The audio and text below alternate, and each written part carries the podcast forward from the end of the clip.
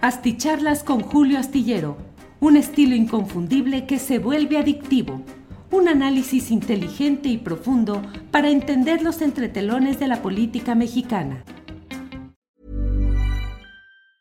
Burrow is a furniture company known for timeless design and thoughtful construction, and free shipping, and that extends to their outdoor collection.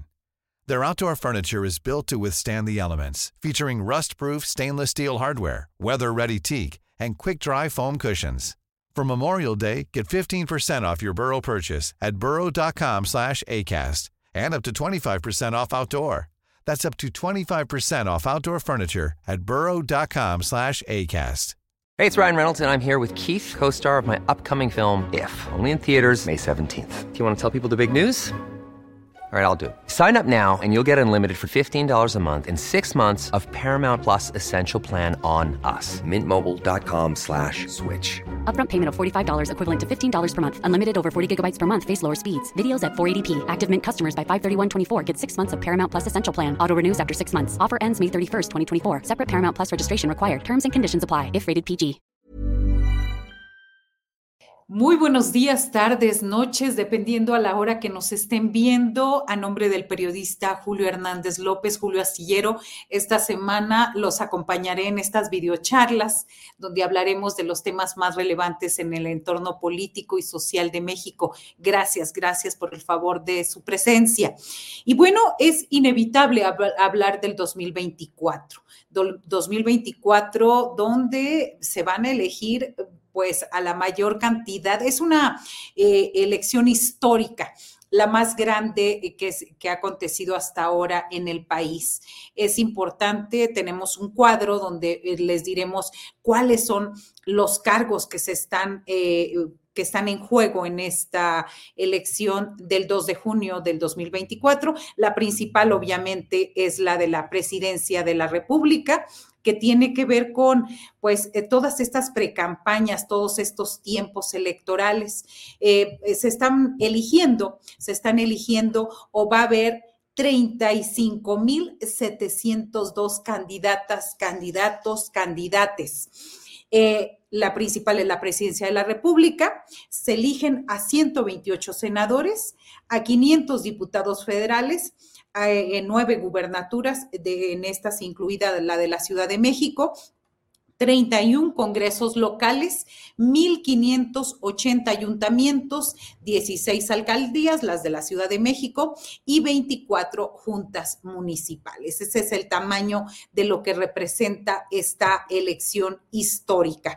Pero también, pues es importante destacar eh, lo que significa este año, por lo que arrojan las encuestas y sondeos de empresas serias que nos han dado a conocer en los últimos meses, se hará el año de la consolidación política electoral del proyecto de la Cuarta Transformación que encabeza Andrés Manuel López Obrador. Esto bajo las siglas de Morena y sus aliados, el Partido del Trabajo y el Partido Verde Ecologista. Sin duda, AMLO eh, estará nuevamente en la boleta, aunque no en nombre pero sí bajo la figura de la doctora Claudia Sheinbaum, quien se convertirá en la primera mujer en ser electa presidenta de México. ¿Y por qué digo esto? Pues porque simplemente las encuestas hablan de esta tendencia irreversible. Y me parece que el problema para la cuarta T no será tanto la campaña presidencial, Hablando de estos tiempos, pues estamos el 18 de enero, concluye, concluye esta fecha de las precandidaturas eh, que son hasta que se van a estar viendo y que este, después se abre un espacio, un espacio grande que tiene que ver con eh, la campaña. Por ejemplo, empezaron las precandidaturas desde el 20 de noviembre al 18 de enero de este 2024. Y se abre este espacio desde el 19 de enero hasta el primero de marzo. La campaña oficialmente, eh, téngalo usted muy al pendiente, descanse en este tiempo porque empiezan el primero de marzo y son hasta el 29 de mayo del 2024. Y tenemos una gráfica con el calendario electoral que habla al respecto de esto. Ahora bien, eh, decía yo que el problema para la cuarta T no será tanto la campaña presidencial y la elección del próximo 2 de junio, sino saber quién va a asumir el papel de líder o lideresa moral de este movimiento de izquierda. López Obrador deja un enorme vacío en la vida pública de México y llenarlo será una tarea titánica y complicada porque de ello depende, me parece, no solamente el éxito del segundo gobierno de la cuarta T, sino también de la gobernabilidad del país.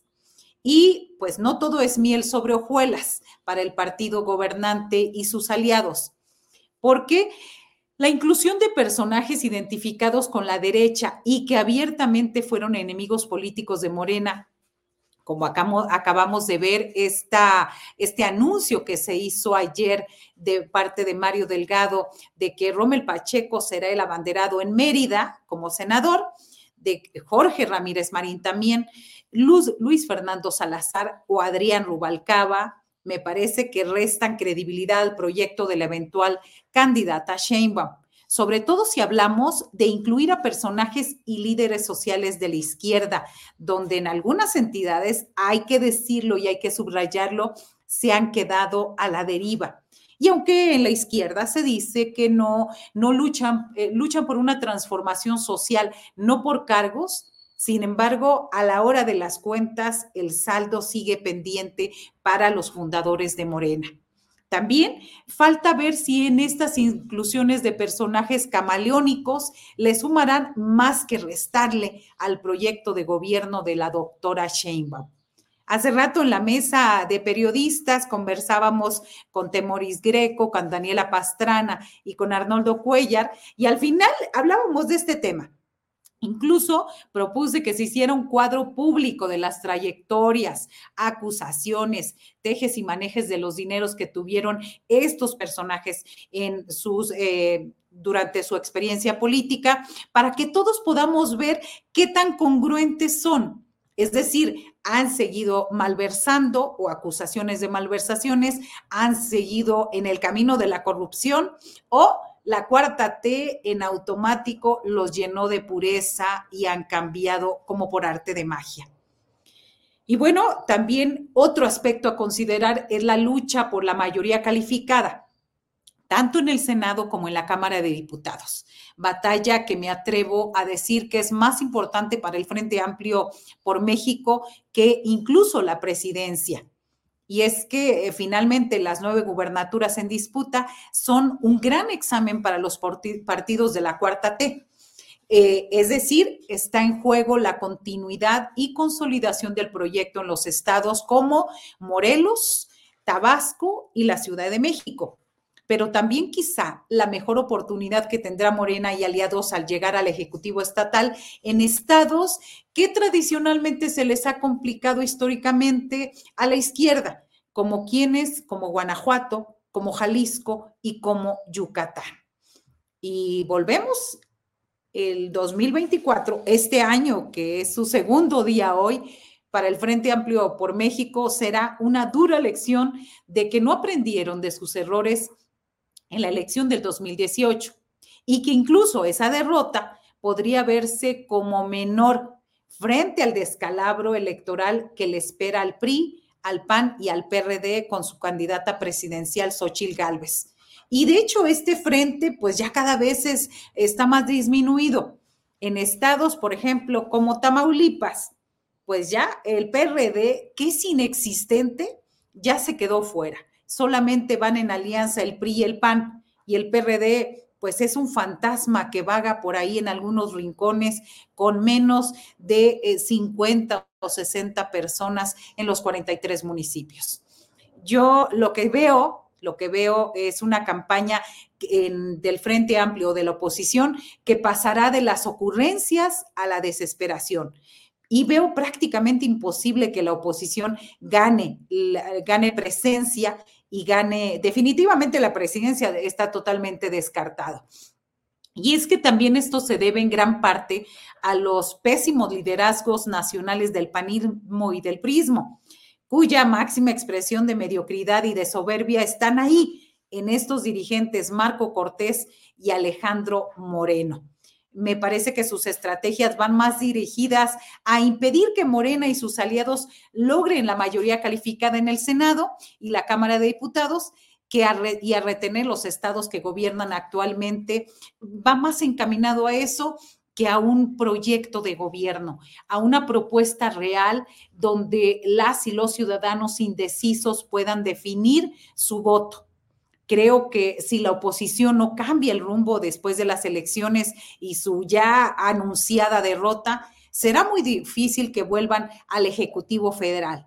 También pareciera que le apuestan más a las fallas de Morena y aliados que a esta propuesta veo más viable que movimientos de la extrema derecha como el que intentó encabezar Eduardo Verástegui o el que impulsó, Ricardo Salinas Pliego, podrían tener más peso en los próximos años, no en este, no en este 2024, pero sí en el 2030, 30, que los fallidos intentos del Frente Amplio por México. Así que esto es lo que vemos, lo que observamos en este escenario político electoral, al menos lo que, de lo que hablan las encuestas. Y bueno, eh, respecto a Movimiento Ciudadano, lo vemos como más preocupado por volverse viral o eh, obtener un clic fácil en redes sociales que en presentar una candidatura competitiva a la presidencia.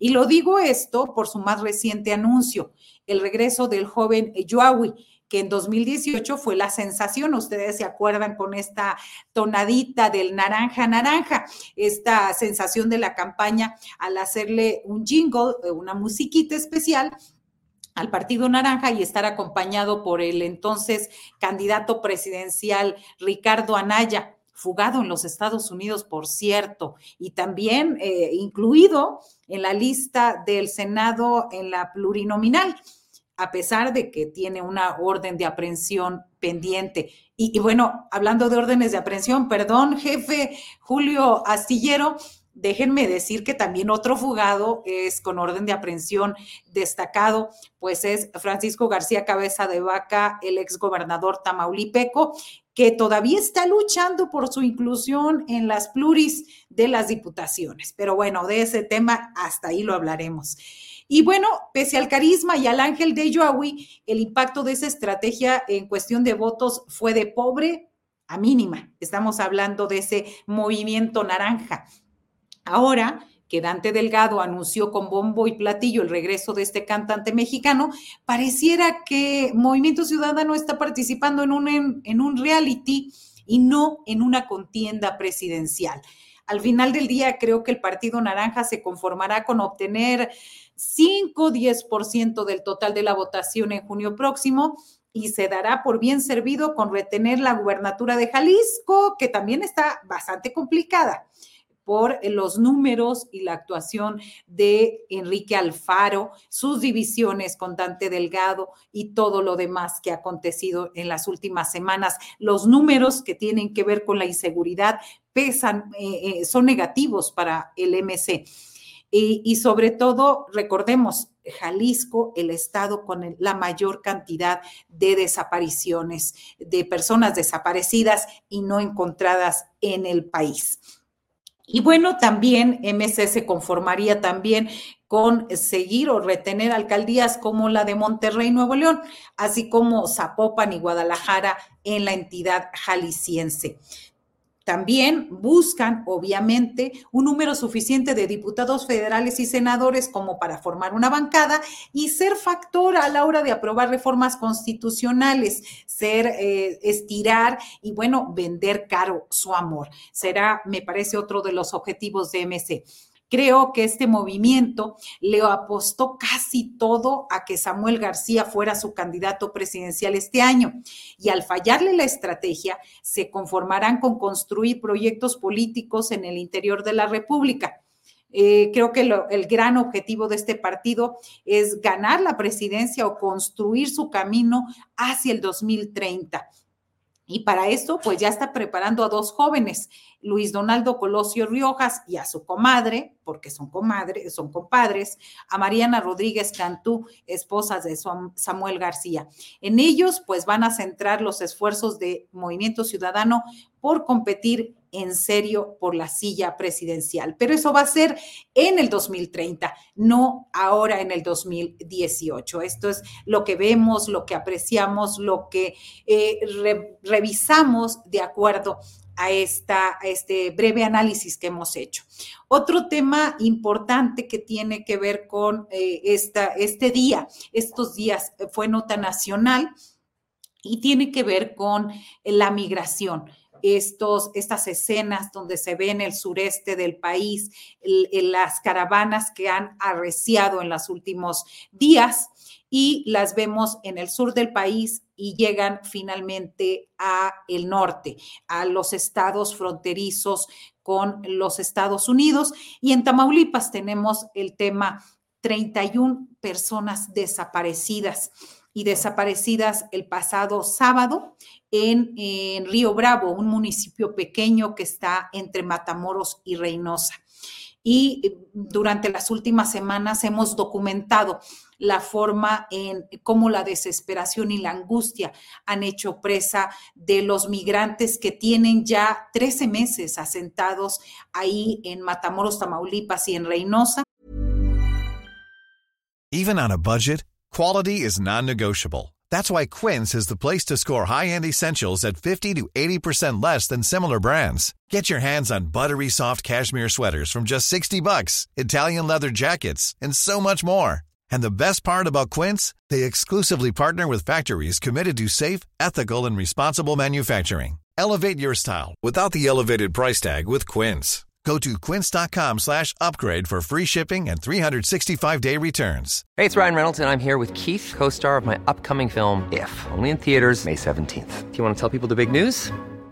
All right, I'll do. Sign up now and you'll get unlimited for $15 a month in six months of Paramount Plus Essential Plan on us. Mintmobile.com slash switch. Upfront payment of $45 equivalent to $15 per month. Unlimited over 40 gigabytes per month. Face lower speeds. Videos at 480p. Active Mint customers by 531.24 get six months of Paramount Plus Essential Plan. Auto renews after six months. Offer ends May 31st, 2024. Separate Paramount Plus registration required. Terms and conditions apply if rated PG. Y cómo eh, ha llevado a muertes por ahogamiento en el río Bravo, ha llevado también a detenciones en las últimas semanas y, este, y donde vemos claramente que no hay una estrategia por este, abordar el tema abordar el tema desde México, no se atiende esta situación y eh, es constante la violación a los derechos humanos eh, de las personas migrantes. Esta eh, nueva situación que se da a partir del sábado pasado es como un autobús que salió de la central de autobuses de Monterrey se dirige a Matamoros, hace una parada en Reynosa, Reynosa en Matamoros está a 92 kilómetros, se detiene y posteriormente 20 kilómetros más adelante en Río Bravo son bajados y al parecer de acuerdo a versiones del el chofer y de los que quedaron, eran 36 personas y se llevaron a 31. Ellos definieron llevarse, secuestrar, eh, eh, digo llevarse porque a veces cae uno en este lenguaje este, eufemístico y disfrazado de las autoridades, es secuestro de personas. En este secuestro se llevaron a 31, 31 extranjeros, dejaron a los conductores y también dejaron a eh, eh, cuatro mexicanos, eh, este, que, que eran los que llega la Guardia Nacional, los eh, escolta hasta Matamoros, Tamaulipas. No se ha sabido nada de lo que ha pasado con ellos. Eh, ya el presidente eh, Andrés Manuel López Obrador dijo que se, está, que se están haciendo exhaustivas las investigaciones para saber. Y bueno, un primer reconocimiento creo debería ser del Estado mexicano, es decir, que eso es muy difícil, yo sé, hablo como lo ideal, lo ideal es que se reconociera que en estados como Tamaulipas el tráfico de migrantes está totalmente controlado por los grupos del crimen organizado y también con la complicidad del Instituto Nacional de Migración. Es lamentable cómo una masacre como la de los 19 personas en eh, Camargo, Tamaulipas, en febrero del 2021, ahora nos asoma otra tragedia, que es el secuestro de estas personas migrantes. Pareciera eh, de pronto que esa, esa título de la película que se hizo en los noventas de Aquí no pasa nada, pareciera que volvemos a, vivir esta situación con esta, este secuestro. Hay cártel del noreste en la frontera, hay cártel del Golfo, hay cártel de los Zetas, hay 10 grupos y células eh, de, que se han hecho de, eh, del crimen organizado y esa sería una primera recomendación o una sugerencia al Estado de que reconociera que eh, ha estado rebasado, rebasando el crimen organizado a esta situación en el tráfico de migrantes. Y bueno, los datos oficiales anuncian que se ha disparado en México 840 la migración y el presupuesto sigue intacto, igual o casi igual que desde el 2013. Este presupuesto de las dependencias que atienden las crisis migratorias se ha quedado estancado durante casi 11 años, mientras que las detenciones de migrantes y las solicitudes de asilo han aumentado en conjunto un 840% en la última década. Eh, el presupuesto del Instituto Nacional de Migración se ha mantenido estancado y el de la Comisión Mexicana de Ayuda, a Refugiados, la Comar, es aún insuficiente. Esto lo señala una información publicada hoy precisamente el periódico Milenio. Y de acuerdo con estas cifras oficiales, durante el 2013 se registraron 87.594 migrantes detenidos o que habrían solicitado refugio. Diez años después, diez años después, entre enero y noviembre de este año, la cifra aumentó a 823 mil. Así que ustedes se pueden dar cuenta de esta situación. Eh, Comar, por, por, su parte, se declara al borde del colapso y van por nuevos filtros de migración. Esta información, pues, habla de que se tiene que atender el tema de una forma integral de una forma en donde se esté revisando qué se está haciendo con los presupuestos, si son suficientes. Eh, esa es por una parte y la otra es la atención a los derechos humanos de las personas migrantes que están en las fronteras. Así que, pues me parece que son temas importantes y relevantes que tienen que abordarse de una forma donde las autoridades, tanto de Estados Unidos, que ya lo ha propuesto el presidente Andrés Manuel López Obrador. A mí me gustaría eh, mostrarles este video, pero sobre todo pedirle a la producción que escucháramos parte, parte de esta, ahí están una familia de 20 integrantes de aquel lado, ya en el lado norteamericano, y donde se quedaron varados porque ya no pudieron atravesar esa doble malla. Escuchemos un poco esta parte del audio.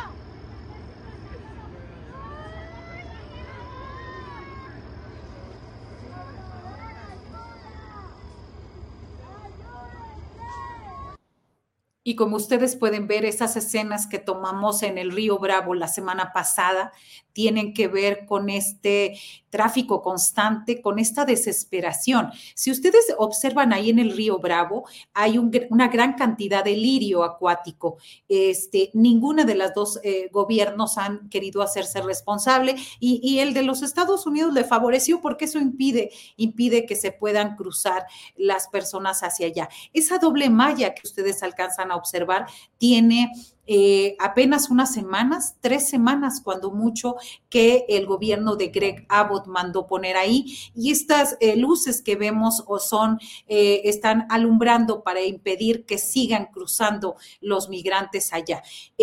también es bastante conmovedor y escalofriante. Si ustedes observan esos colores que se ven ahí, es parte de la ropa que se desgarraron o que ya no pudieron cruzar. La gente prefiere quedarse pues semidesnuda y, ir eh, quitándose la ropa para cruzar hacia los Estados Unidos. La mayoría son llevados a los refugios, la mayoría son, este, hemos dado cuenta también a través de nuestros reportes periodísticos cómo el año pasado, una persona este, en estado alcoholizada en Brownsville, Texas, atropelló y mató a nueve migrantes. Y en ellos, ¿dónde quedan los que cruzan?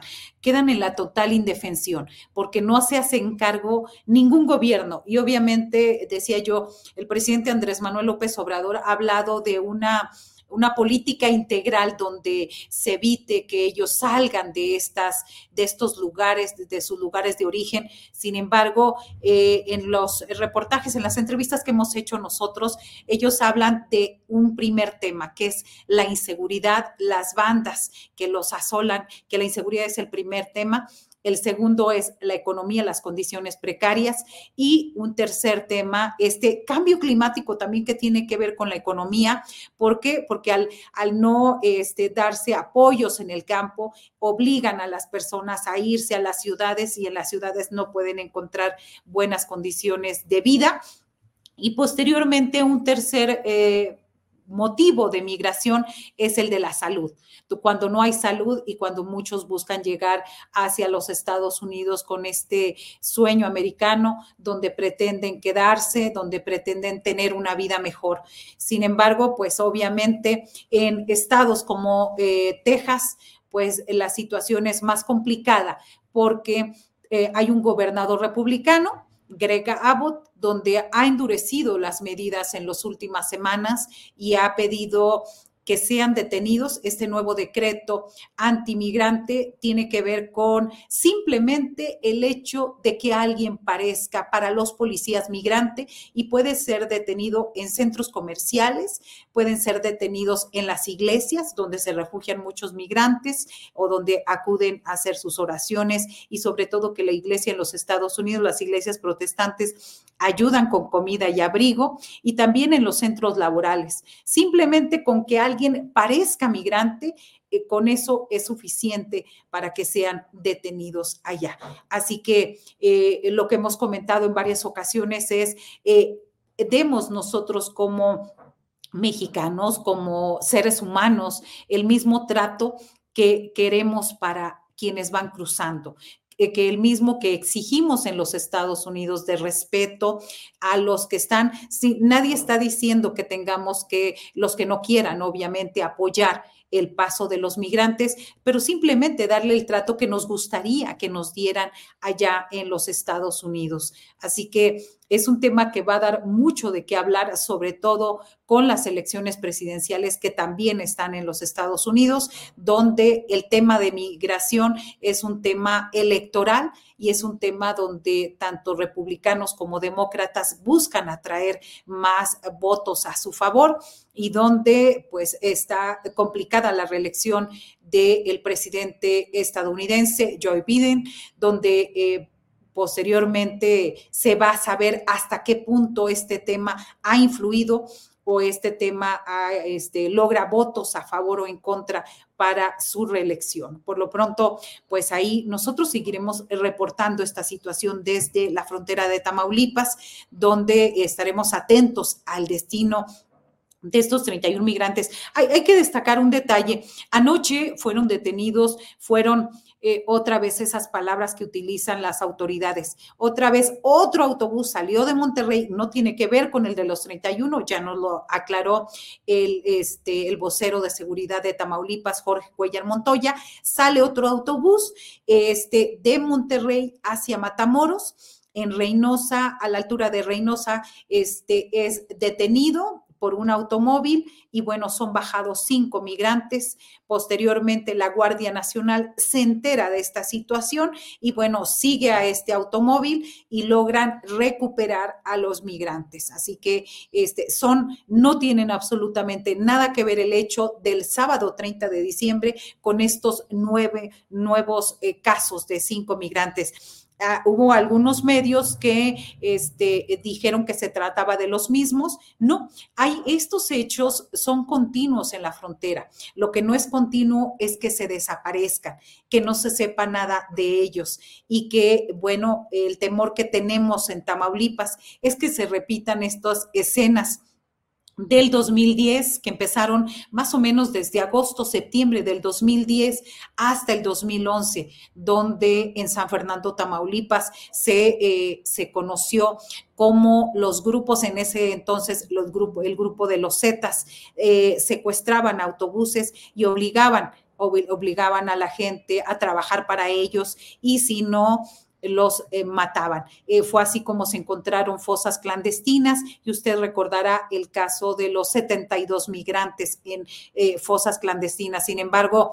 el número no fueron 72. El conteo oficial terminó en 296 y las autoridades ya no siguieron contando porque pues ante la gravedad del suceso. Todavía se sigue investigando la identidad de ellos, pero eh, mediáticamente solamente se habló de 72, aunque fueron muchísimo más. Así que nosotros seguiremos atentos a esta situación, atentos a informar y sobre todo a relatar lo que está pasando esto. Y no solamente son eh, tráfico de migrantes en autobuses, hay diferentes formas que les daremos a conocer. Posteriormente estamos elaborando una investigación especial al respecto, donde les daremos eh, información de todo esto.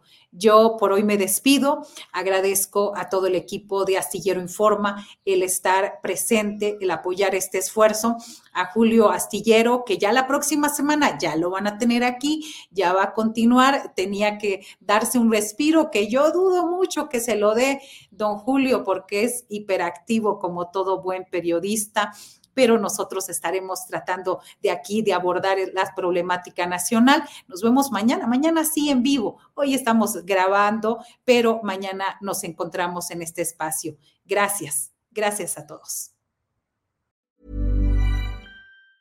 Planning for your next trip? Elevate your travel style with Quince. Quince has all the jet setting essentials you'll want for your next getaway, like European linen, premium luggage options, buttery soft Italian leather bags, and so much more. And it's all priced at 50 to 80% less than similar brands. Plus, Quince only works with factories that use safe and ethical manufacturing practices. Pack your bags with high-quality essentials you'll be wearing for vacations to come with Quince. Go to quince.com slash trip for free shipping and 365-day returns. ¿No se merece tu familia lo mejor? Entonces, ¿por qué no los mejores huevos? Ahora, Egglands Best están disponibles en deliciosas opciones. Huevos clásicos, de gallina libre de jaula y orgánicos de Egglands, que ofrecen un sabor más delicioso y fresco de granja que le encantará a tu familia. En comparación con los huevos ordinarios, Egglands Best contiene la mejor nutrición como 6 veces más vitamina D, 10 veces más vitamina E y el doble de omega 3 y B12. Solo Egglands Best. Mejor sabor, mejor nutrición, mejores huevos. Visita egglandsbest.com para más información. Para que te enteres de las nuevas asticharlas, suscríbete y dale follow en Apple, Spotify, Amazon Music, Google o donde sea que escuches podcast. Te invitamos a visitar nuestra página julioastillero.com.